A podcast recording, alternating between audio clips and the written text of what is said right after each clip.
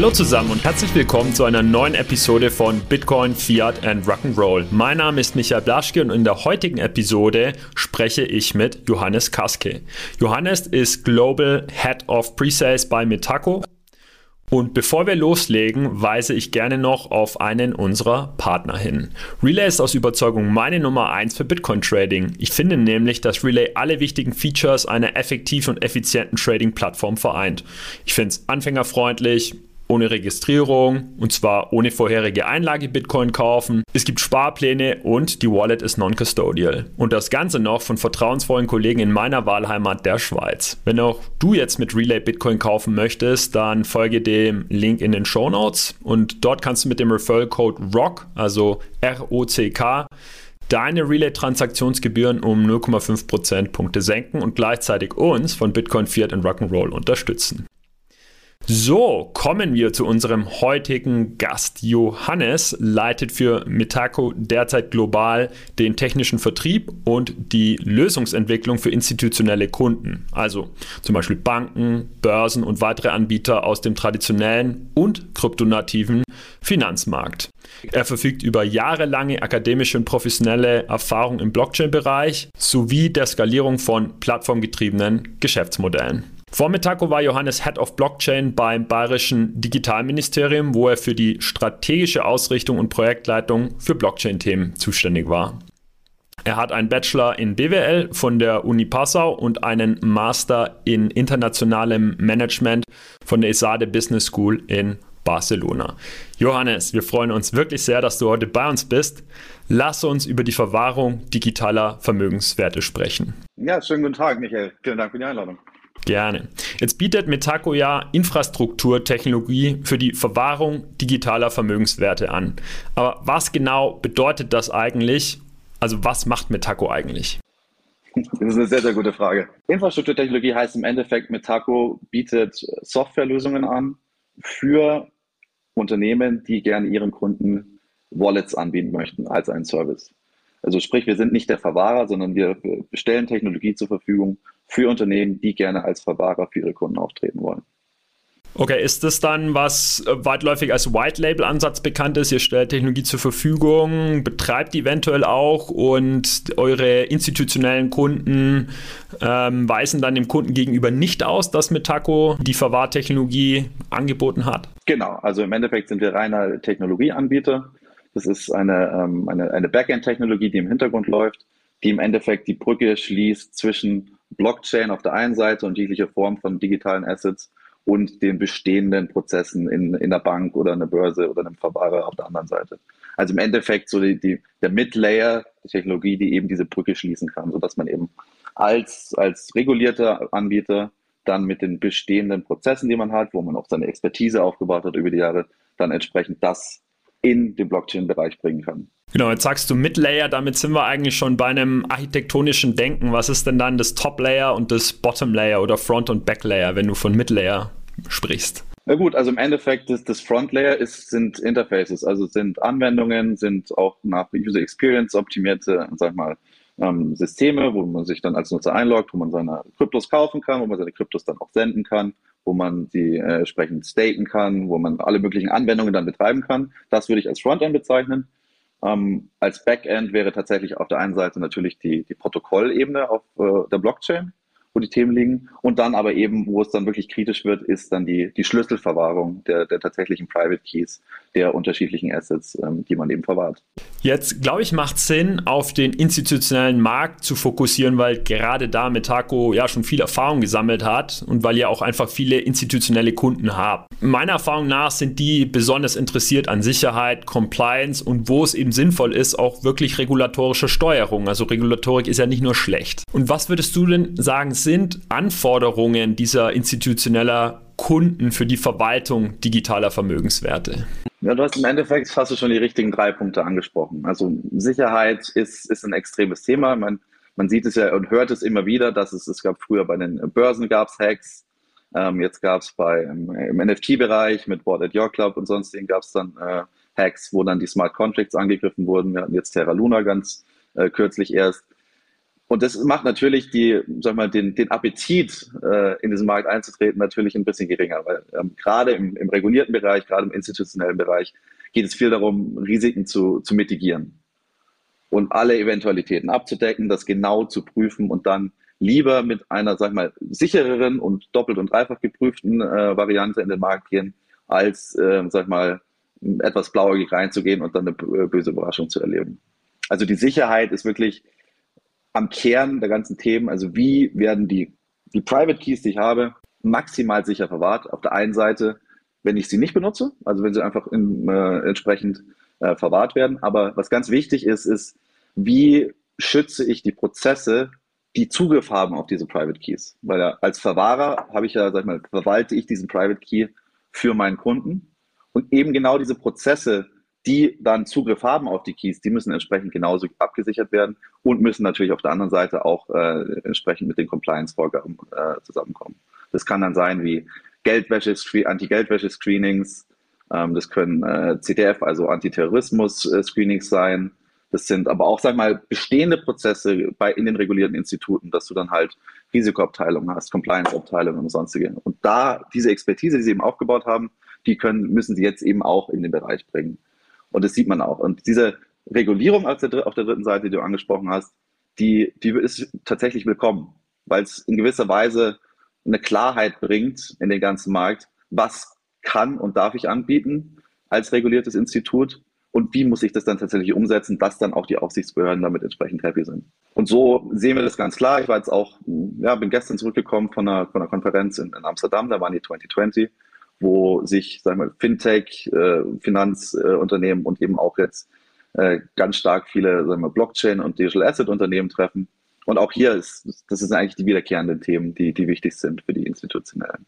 Und wenn man sich mal die, auf der Kundenseite das ansieht, also wirklich dann die Investoren auf institutioneller Seite, da ist es auch ein wiederkehrendes Thema, Sicherheit und Compliance, abgesichert zu sein. Und das sieht man dann zum Beispiel darin, dass im Vergleich zu den, sag ich mal, zu den Retail-Kunden dass dann ein institutioneller Investor sich eher auf die, sag mal, Kernassets fokussiert. Also die machen dann zum Beispiel Bitcoin und Ethereum und machen das mit einer Buy-and-Hold-Strategie, was du eher siehst im institutionellen Bereich. Im Vergleich Retail, da möchtest du natürlich möglichst viele Coins sehen, möglichst viele DeFi-Ansätze sehen, ähm, Staking-Pools, Landing-Pools, was es nicht alles gibt. Ich meine, die, die Möglichkeiten sind unbegrenzt. Ähm, aber das würde ich sagen, ist so aktuell der Unterschied, was du, was du auf der Investorenseite siehst. Mega interessant. Ich finde ja immer noch, da treffen zwei Welten aufeinander bei den institutionellen Kunden. Ja, du hast beschrieben das Bedürfnis, das berechtigte Bedürfnis. Ich meine, die Entscheider äh, sind ja in der Regel äh, installierte Geschäftsleiter, nicht zwangsläufig die Eigentümer, die einfach den Eigentümern, also den Aktionären gegenüber halt Sicherheit, Compliance schuldig sind. Ja, und dementsprechend äh, laufen auch äh, die Entscheidungen ab. Und auf der anderen Seite halt die Flexibilität und die Agilität, die es braucht, um im kryptonativen Finanzsystem sozusagen voranzukommen und ähm, Geschäftsmodelle zu lancieren. Da diese zwei Welten treffen aufeinander, was beobachtest du denn, wie diese Trade-offs bei Custody-Entscheidungen getroffen werden? Also es wird eine relativ technische Ebene, wenn du, wenn du das Thema also äh, betrachtest. Weil im Endeffekt hast du einen ganz großen Trade-off oder sag mal, der wiederkehrende Trade-off im Custody-Bereich ist Sicherheit äh, im Vergleich zur Agilität, wie du schon gesagt hast. Sicherheit, der, der, der Private Key ist der Schlüssel im Vergleich zur Verfügbarkeit dieser Schlüssel oder sag mal zu der universalen Nutzbarkeit dieser Schlüssel. So. Und da gibt es ähm, verschiedene Ansätze auf technischer Ebene. Ähm, das eine ist ein, ein Hardware-Ansatz, wo man sagt, man nimmt einfach diesen Schlüssel, und packt ihn in ein maximal sicheres ähm, Hardware-Modul, was auch von außen gegen äh, Sonne, Sturm, Wetter, Bohrungen und sonstige Attacken geschützt ist. Aber man, man zentralisiert das Risiko.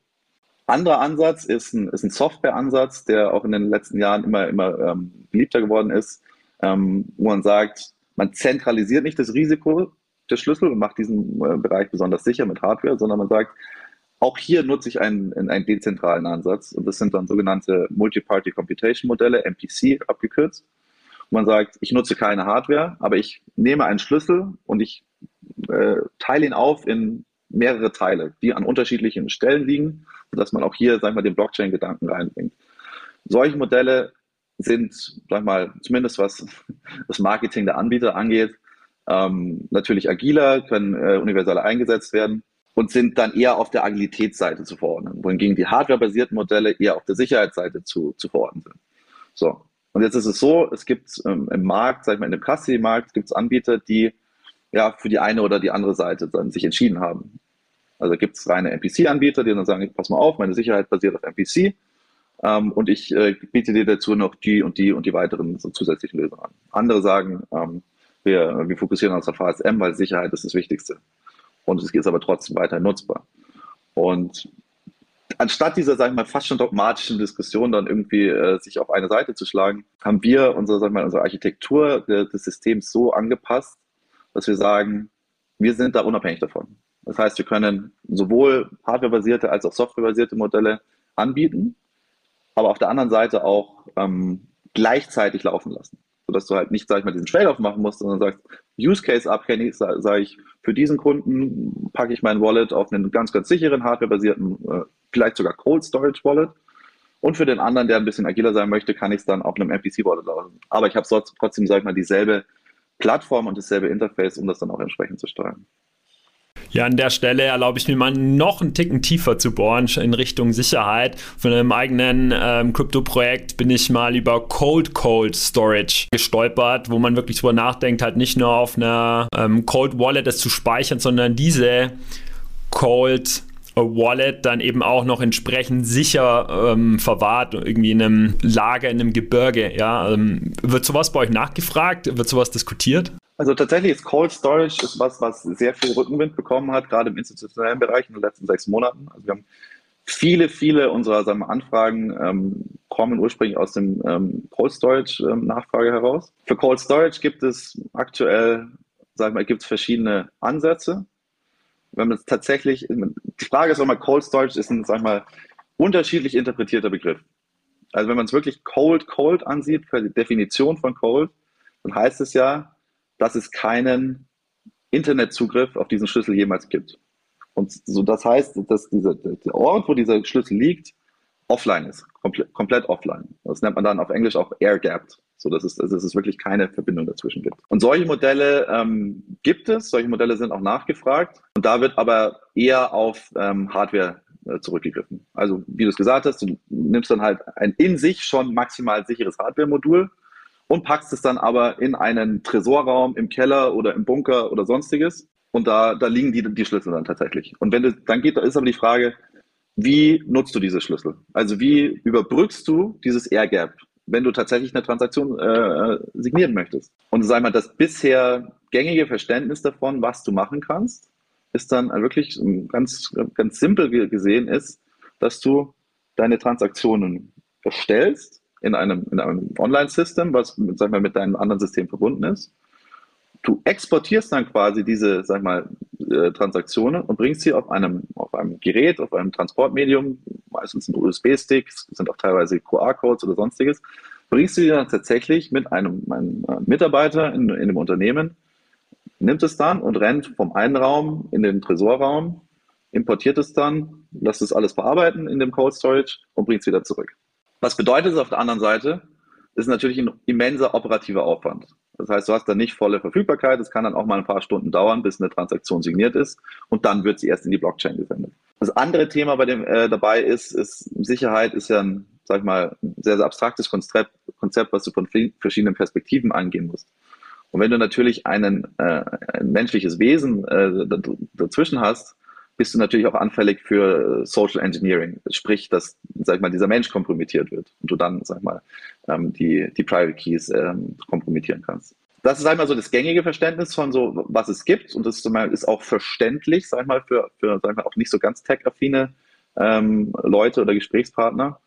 Jetzt gibt es aber trotzdem, und das ist, klingt jetzt, sag mal, sehr, sehr nicht intuitiv, wenn ich davon spreche, aber es gibt tatsächlich ähm, Cold Storage Lösungen, aus der Cloud. Also trotzdem aus einem, äh, äh, sag ich mal, connected äh, environment. Da sind, das sind dann Ansätze, wo du dann sagst, ich nehme die, ähm, sag ich mal, die, die Partitionen oder die Instanzen, auf der dann, sag ich mal, so eine, so eine Storage läuft, die kann ich dann komplett offline stellen. Oder ich nehme nochmal eine zusätzliche kryptografische Schlüssel dazwischen und die kann ich im Endeffekt löschen und so, somit ist alles nicht nutzbar, bis ich dann wieder diese Spezialschlüssel, ähm, sag ich mal, neu generiere mit einer sogenannten Key Ceremony. Also jetzt jetzt geht's auch ein bisschen weit, ich merke schon. Ähm, aber also tatsächlich ist Cold Storage ein ganz, ganz wichtiges Thema, gerade im institutionellen Bereich. Wir sehen zum Beispiel aber auch auf, im regulatorischen Bereich. Also ähm, einer der Länder, wo unsere Kunden ähm, lizenziert sind, ist Singapur. Und die, und die MRS in Singapur gibt tatsächlich vor, dass ich, ich glaube, bin mir nicht ganz sicher, wie viel, aber über 95 Prozent aller Assets äh, an der Custody müssen vom Regulator her in Cold Storage liegen. Also siehst du das auch, sag ich mal, von der regulatorischen Seite so ein bisschen den Druck, dass, dass also Cold Storage ist ein sehr, sehr relevantes Thema und da haben wir ein sehr, sehr gutes Angebot. Aber auch hier ist es natürlich spannend zu sagen, ich nutze das, dieselbe Plattform, dasselbe Wallet Management System für mein Cold Storage, für mein Hot Storage und für meine potenziell anderen Storage Types, sodass du im Endeffekt da jetzt nicht zwei unterschiedliche Systeme hast und dann überlegen musst, wie ich die ähm, zusammenführe. Genau, dann ist nämlich der Zugang immer der gleiche, aber Use Case getrieben wird dann halt die Verwahrtechnologie ausgewählt, je nach Regulierer, genau. je nach Kunde. Genau, genau. Also da gibt es dann noch weitere technische Ebenen, wo du, sag mal, die Daten äh, segregieren kannst, also zum Beispiel per Region, also pro regulatorischem äh, Umfeld, pro Kundengruppe, pro, sag ich mal, interne Abteilung in einem Unternehmen. Also du hast da ganz viele Möglichkeiten, wie du das trennen kannst. Aber im Endeffekt ist es dann in so einem System, ist es ganz einfach gedacht. Du machst entweder manuell in einem Interface oder meistens über eine, über eine technische Schnittstelle, über ein API. In dem Moment, wo du ein Wallet erstellst, gibst du die Info mit, soll dieser Wallet in, in Cold liegen, soll dieser Wallet in Hot liegen oder in welcher Umgebung soll dieser Wallet liegen. Und von da dann managst du es wie jeden anderen dann. Super, mega spannende Einsichten. Danke schön dafür. Jetzt nutze ich gerade den Moment und erlaube mir auf einen weiteren Partner zu verweisen. Morpher nämlich ist eine Peer-to-Contract-Handelsplattform auf der Ethereum-Blockchain und richtet sich damit insbesondere an aktive Trader. Morpher ermöglicht seinen NutzerInnen virtuelles Trading mit unterschiedlichen Vermögenswerten, darunter eben auch Kryptowährungen. Und äh, der Handel ist dabei über vorbörslichen und untertägigen Handel hinaus möglich. Und die wichtigsten Eigenschaften bei Morpher sind eigentlich aus meiner Sicht keine Gebühren, liquide Märkte, keine Gegenparteien, überprüfbare und transparente Ausführung, das Ganze gesichert durch die Blockchain-Technologie. Gut, dann, Johannes, haben wir jetzt gelernt, dass Metaco hauptsächlich eigentlich mit globalen Banken, Verwahrern und Börsen zusammenarbeitet. Welche Möglichkeiten bieten sich denn für, für diese Arten von regulierten Instituten überhaupt bei digitalen Vermögenswerten? Also können die jetzt nur verwahren oder können die auch andere Geschäftsmodelle oder Wertversprechen ihren Kunden anbieten? Es fängt mit Custody an. Weil egal welche, welche Anwendung oder welche Dienstleistung ähm, unsere Kunden dann auch ihren, ihren Kunden anbieten möchten, man muss natürlich erstmal sicherstellen, dass man, dass, ja, dass man äh, die Schlüssel entsprechend sicher verwahren kann. Und da geht es ganz oft darum, so wie möchte ich als, als, als Anbieter einen Markt kehren. Wir sehen da unterschiedliche. Sagen wir, offensichtlichste, sag ich mal, Möglichkeit oder Anwendungsfall ist nach wie vor das Crypto Trading. Also man kann hier noch, gerade im Vergleich zum, zum traditionellen Markt, ähm, gibt es Geschäftsmodelle in der, in der Verwahrung. Also man kann hier noch Verwahrgebühren entsprechend ähm, von seinen Kunden für diese Dienstleistung bekommen. Es gibt dann Sachen wie natürlich Zugang zu den, zu den Crypto-Exchanges, wo man dann ähm, als ähm, sag mal, Bank auch seinen, seinen Spread drauf machen kann und dann entsprechend dafür, dass man diese Dienstleistung anbietet. Wir sehen es oft natürlich auch, also was unsere Kunden meistens machen, ist tatsächlich so ein Angebot ganz tief in, in den bestehenden Angeboten zu integrieren. Also es gibt jetzt keine neue App, die man sich dann runterladen muss, wo man dann, sag ich mal, nur Kryptos machen kann, sondern es wird dann meistens so tief integriert, dass du in dein bekanntes und bestehendes Online-Banking reingehst und jetzt halt die Möglichkeit hast, ach, jetzt kann ich hier zum Beispiel auch Bitcoin kaufen oder Ethereum kaufen ähm, oder kann hier sogar mein Wallet anschauen und da was draufsenden. Das sind so die offensichtlichsten, sag ich mal, oder aktuellen, sag ich mal, ähm, bekanntesten oder beliebtesten Use Cases. Andere sagen wieder, sorry. Jetzt finde ich es total spannend, dass du sagst tiefe Integration. Also da bin ich natürlich total bei dir, dass es attraktiv ist, wenn ich jetzt als Bankkunde die Verwahrdienste meiner Bank tief integriert in das existierende Dienstleistungsportfolio finde. Aber ich glaube, das hört sich leichter an als getan oder ist leichter gesagt als getan, weil gerade diese tiefe Integration bei euren institutionellen Kunden stelle ich mir super schwierig vor. Ja, das muss durch die ganzen Risk-Abteilungen, es muss vor allem durch die IT, ja, die ja äh, dann irgendwie mal so eine Crypto also die Überweisung eines ähm, Bitcoins und das Ganze auch noch compliant abbilden müssen. Und ich kann mir auch vorstellen, dass das nicht immer auf Gegenliebe stößt in den Compliance- oder IT-Abteilungen. Insofern ja, kannst du da aus dem Nähkästchen plaudern, wie eure Kunden das schaffen, ja, dann auch mit, mit der bankinternen IT das umzusetzen? Das ist immer, sag ich mal, eine, eine große Herausforderung, die wir bei vielen sehen. Und das sind auch, sag ich mal, sehr, sehr langfristige Projekte. Also es ist jetzt nicht, ich äh, entscheide mich jetzt kurz dafür und dann äh, schalte ich das morgen an und mache mir meinen Account und los geht's. Also was halt oft gemacht, was so eine auf der IT-Seite wichtig ist, ist, ähm, du integrierst in, in sogenannte Kernbankensysteme. Also wirklich die, das Herzstück einer Bank, wo Kunden geführt werden, wo Konten geführt werden, wo aber auch, sag mal, ähm, Reporting-Tools, Tax-Reporting und sonstige Sachen alle angeschlossen sind. So. Und in diese Systeme, die wirklich das Herzstück bilden, da wird dann über eine Integration mit unserem System werden Kryptos als zusätzliche Assetklassen äh, hinzugefügt. Und nicht nur Kryptos, natürlich auch andere, jegliche andere Form von digitalen Assets. Aber das, so musst du es dir im Endeffekt vorstellen, ist, dass du, du abstrahierst die Komplexität von Krypto und bringst sie oder stellst sie im Kernbankensystem im Endeffekt als einfach just another asset dar. So. Und dann, dann können die Systeme damit umgehen. Aber bis du natürlich so weit kommst, hast du vollkommen recht, ist das ein sehr, sehr mühsamer und zeitaufwendiger Prozess. Meine, es geht auch Hand in Hand mit dem Thema, dass du sagst, ähm, Sicherheit und Compliance ist, ist einfach das Wichtigste für eine Entscheidung. Also wir sprechen hier von sehr, sehr langen Auswahl- und Ausschreibungsprozessen, die sich über Monate, teilweise Jahre hinziehen. Das sind sogenannte RFIs und RFPs, wo man dann als Anbieter ja, auf gut Deutsch die Hosen runterlässt. Ähm, und die verschiedenen Anforderungen, die ähm, aus den, tatsächlich aus den Fachabteilungen kommen, aus der Compliance-Abteilung, aus der Risk-Abteilung, aus also es ist, muss ich dir so vorstellen, da geht ja, eine Bank, ähm, trifft eine Entscheidung, sie möchten ein Projekt machen. Dann oft sind sie auch tatsächlich begleitet von, von, von Beratern, ähm, die dann auch diesen ganzen Prozess etwas strukturieren. Und dann gehen sie, ja, im schlechtesten Fall gehen sie, gehen sie einmal die Runde durch alle Abteilungen und dann sagt, schreibt mal eine Wunschliste, was ihr gerne in so einer Lösung sehen würdet oder wie muss eine Lösung für euch aussehen, damit es passt. So, und dann kriegt man dann ähm, Fragenkataloge von, ich glaube, das Schlimmste waren äh, über 1100 Fragen in der, in der Excel-Liste, die man dann detailliert beantwortet. Und nach so einem, äh, sag mal, sag mal, Compliance oder Due Diligence-Prozess, dann gehen meistens wirklich die Unterhaltungen los mit der Bank. Und dann spricht man einzelnes äh, mit den verschiedenen Fachabteilungen, mit Compliance, mit Cybersecurity und geht auf die verschiedenen Spezifika ein und versucht dann, und das ist auch eigentlich primär, sag mal, das, was meinen Job ausmacht, aus diesen ganzen verschiedenen Aspekten, die zu so einem System gehören, dann wirklich eine, äh, eine optimale Lösung auch für den Kunden zu bauen. Mit dem Kunden zusammen. So. Dann, dann hast du es konzipiert und dann geht es natürlich um die Umsetzung. Und da sehen wir alles von ähm, Banken, die sagen, wir haben keine IT-Expertise und möchten das auch nicht anfassen, wir ähm, möchten das eher konsumieren und damit Partnern arbeiten, bis hin zu Banken, die dann, sag ich mal, ja, sagen, okay, wenn es morgen losgehen würde, könnten wir euch 50 Entwickler hinstellen, ihr müsst nur sagen, was sie machen müssen. Also du siehst eigentlich die volle Bandbreite da, ähm, aber man unterschätzt immer doch, wie lange es dauert, so eine Lösung zu integrieren und wie wenig es dann tatsächlich auf funktioneller Ebene teilweise ist.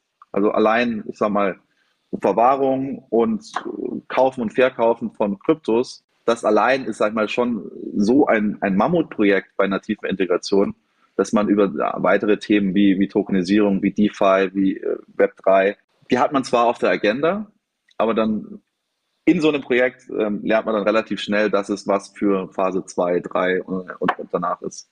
Genau, ich denke auch, so weit sind wir noch nicht. Aber ich glaube, wir haben jetzt zwei wichtige Dinge verstanden. A, der Startpunkt der institutionellen Kunden da draußen ist die Verwahrung. Äh, da gehen die Projekte los und das ist so die, das Kernwertversprechen an die Kunden, vielleicht die Top 10 Kryptowährungen nach äh, Marktkapitalisierung verwahren zu können.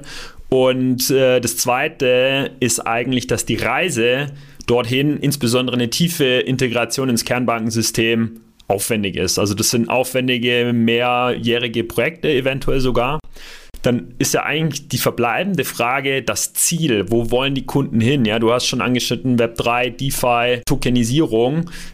Zeichnet sich da ein Trend ab, was jetzt äh, sich die, de, die CEOs oder die CFOs äh, der äh, institutionellen Kunden, ja, wo die hinwollen? Oder ist das einfach viel zu weit weg von denen? Also ich kann jetzt schlecht für die, für die Führungsebene unserer Kunden sprechen. Was ich schon sehe, ist, dass es aktuell ist es ähm, natürlich auch ein bisschen opportunistisch getrieben. Also ist, man, man möchte den Zug nicht verpassen, man möchte dabei sein und man möchte sich dann in diesem Markt, der ja auch eine, sag mal, ein Risiko darstellt für eine Bank, dass man entweder obsolet wird oder dass man, wenn man sich da vergreift, dann auch, sag mal, dass die Reputation äh, der Bank dann auch äh, wirklich unter Risiko setzt. Deswegen ist es ähm, tatsächlich, man möchte den Zug nicht verpassen, man möchte es natürlich aber, wie wir vorhin besprochen haben, mit, mit äh, Sicherheit und, und Compliance machen. Was ich aber sehe, oder sag mal, wie wir bei Metaco den, den Markt eigentlich verstehen, ist, aktuell hast du ja, sag mal, eine, wie man sagen, eine fast vertikale Integration in einem, wo Banken oft als fast als Universalbanken auftreten. Also alle wertschöpfenden Aktivitäten, alle Services werden in der Bank integriert vom Retail über den Institutional, also alle, alle möglichen Seiten werden, werden da integriert. Wir sehen aber, dass jetzt hier durch diese Intermediation, also durch diese, die Bank als Mittelsmann, dass dadurch nicht so viel Wert geschaffen wird, weil da ja auch Kosten dadurch entstehen. So. Jetzt sehen wir auf der anderen Seite durch in DeFi, in Web3 eine, eine Disintermediation. Also tatsächlich die, die Mittelsmänner werden rausgenommen. Es gibt DeFi-Protokolle und Algorithmen, die viel, viel effizienter sind weil sie solche Sachen automatisieren. Und dann passiert es halt, dass man in einem, in einem Stablecoin eine, eine Yield, einen Zins bekommt von 7, 8 Prozent, der relativ sicher ist. Jetzt im traditionellen Kapitalmarkt vielleicht ein bisschen mehr, seitdem die EZB auch nachgezogen hat, aber halt, es ist kein Vergleich. Also man, man hat nicht dieselben seinen Wert für den Kunden, den es gibt. So dass wir schon damit rechnen, dass das früher oder später es weggeht von dieser vertikalen Integration innerhalb der Banken, diese Intermediation durch die Banken, hin zu dass tatsächlich die Wertschöpfung im, im dezentralen Bereich stattfinden wird. Und dann ist es natürlich für eine Bank extrem schwer, okay, wo bleibt denn noch meine Daseinsberechtigung? Und für uns ist es tatsächlich, und das ist fast eigentlich sogar mal ähm, abgestimmt mit dem, was wir vorhin drüber gesprochen haben, eben Security, Compliance, solche Themen ist, was bleibt denn dann noch übrig für die Bank, ist nämlich in einem System, was ja, geschaffen wurde, um Vertrauen zu ersetzen durch, durch Technik, gibt es aber immer noch einen Bedarf für vertraute Partner, die dann Teil Sachen übernehmen. Und das ist für uns tatsächlich die Custody. Ich habe da neulich interessanterweise eine Studie gelesen, dass 60 Prozent aller, aller Wallet- Kryptohalter es bevorzugen würden, den Schlüssel nicht selber zu verwahren, sondern das an ihre Bank ihres Vertrauens abzugeben zum Beispiel. Warum? Weil du, du hast diesen, diesen Peace of Mind, du kannst nachts schlafen und du hast nicht die Angst, wenn ich jetzt meinen, meinen Schlüssel verliere und dann auch noch meine äh, Phrasen mit den Wörtern verliere, dann ja, dann ist, dann ist Polen offen, auf Deutsch gesagt. Ähm, und das ist das eine Thema. Also wirklich diesen, als, als Nutzer, als Retail-Nutzer, diesen, diesen Peace of Mind zu haben, dass alles, was ich mache, ob ich jetzt investiere in DeFi oder ob ich dann später wirklich ins Metaverse abtauche, ist egal, egal was ich mache, dass meine Bank mir im Hintergrund sicherstellt, okay, es gibt keine Probleme damit, niemand kann mich hacken, es passt. So. Das zweite Thema ist, ist Compliance und um das mal ganz konkret zu machen, Compliance ist, ich möchte als Nutzer ja auf der einen Seite auch sicherstellen, dass es nicht nur sicher ist, was ich mache, sondern dass ich hier irgendwie nichts Verbotenes mache oder dass ich hier niemand irgendwie ähm, auf den Fuß trete. Aber viel konkreter ist ähm, Steuercompliance. Zum Beispiel einen Bekannten, der hat äh, sehr früh mit NFT angefangen äh, zu handeln, hatte auch ein sehr, sehr gutes äh, Geld damit gemacht. Und, und der sagt zu mir, meinen Steuerreport zu erstellen, ist ein Wahnsinn. Also ich würde jetzt auf der Stelle, würde ich einer, einer Bank oder einem anderen Anbieter Tausende von Euro zahlen, nur damit ich auf den Knopf klicken kann und sage, äh, erstell mir einen, einen Steuerreport. Und das sind Services, wo wir, wo wir dann sehen, dass die Banken tatsächlich dann auch eine Daseinsberechtigung haben, weil sie eben ihre Expertise, die sie haben, aktuell in den Bereich bringen können. Und das Dritte, ähm, wo ich von überzeugt bin, wo dann Banken und, und sagen wir, regulierte äh, Anbieter ihren, ihre Daseinsberechtigung haben werden, ist tatsächlich ist Beratung. Also ganz klassisch. So, dass du, weil, ich meine, DeFi und, und Web3, ist, das wächst exponentiell. Ich habe auch keine Ahnung, wenn ich jetzt wollen würde und jetzt äh, Play Money übrig hätte, mache ich das jetzt da, dann mache ich das jetzt da oder gehe ich da hin, also sonstiges. Und vom, dann sehe ich so in der Bank, dass es vom klassischen, sag ich mal, Modell, wo du früher gesagt hast, ich bin risikoaffin und dann sagt mir mein Bankberater, na gut, dann machen wir 80% Aktien und 20% Anleihen, hin zu einem, sag ich mal, wenn man zu einem Beratungsmodell geht, wo eben die Möglichkeiten aus dem DeFi und aus dem Web3 dann auch, sag ich mal, in so eine ja, Investmentberatung mit reingehen können. Mega spannend. Dankeschön, Johannes. Also an alle globalen Banken da draußen, Verwahrer und Börsen, ähm, überlegt euch, inwieweit ihr als Berater, als Garant einer ja, Steuercompliance und auch als ähm, Anbieter von technologischer Sicherheit einfach auftreten möchtet, äh, wenn ihr überlegt, äh, Custody anzubieten. Ja, Johannes, mit Blick auf die Zeit bedanke ich mich ganz herzlich bei dir für deine mega spannenden Einblicke. Ich freue mich auf äh, weitere zukünftige Episoden und äh, wünsche dir weiterhin einen schönen Tag. Sehr gerne, Michael. Vielen Dank für die Unterhaltung. Komm gerne Dankeschön. wieder. Bis bald. Ciao, ciao. Ciao.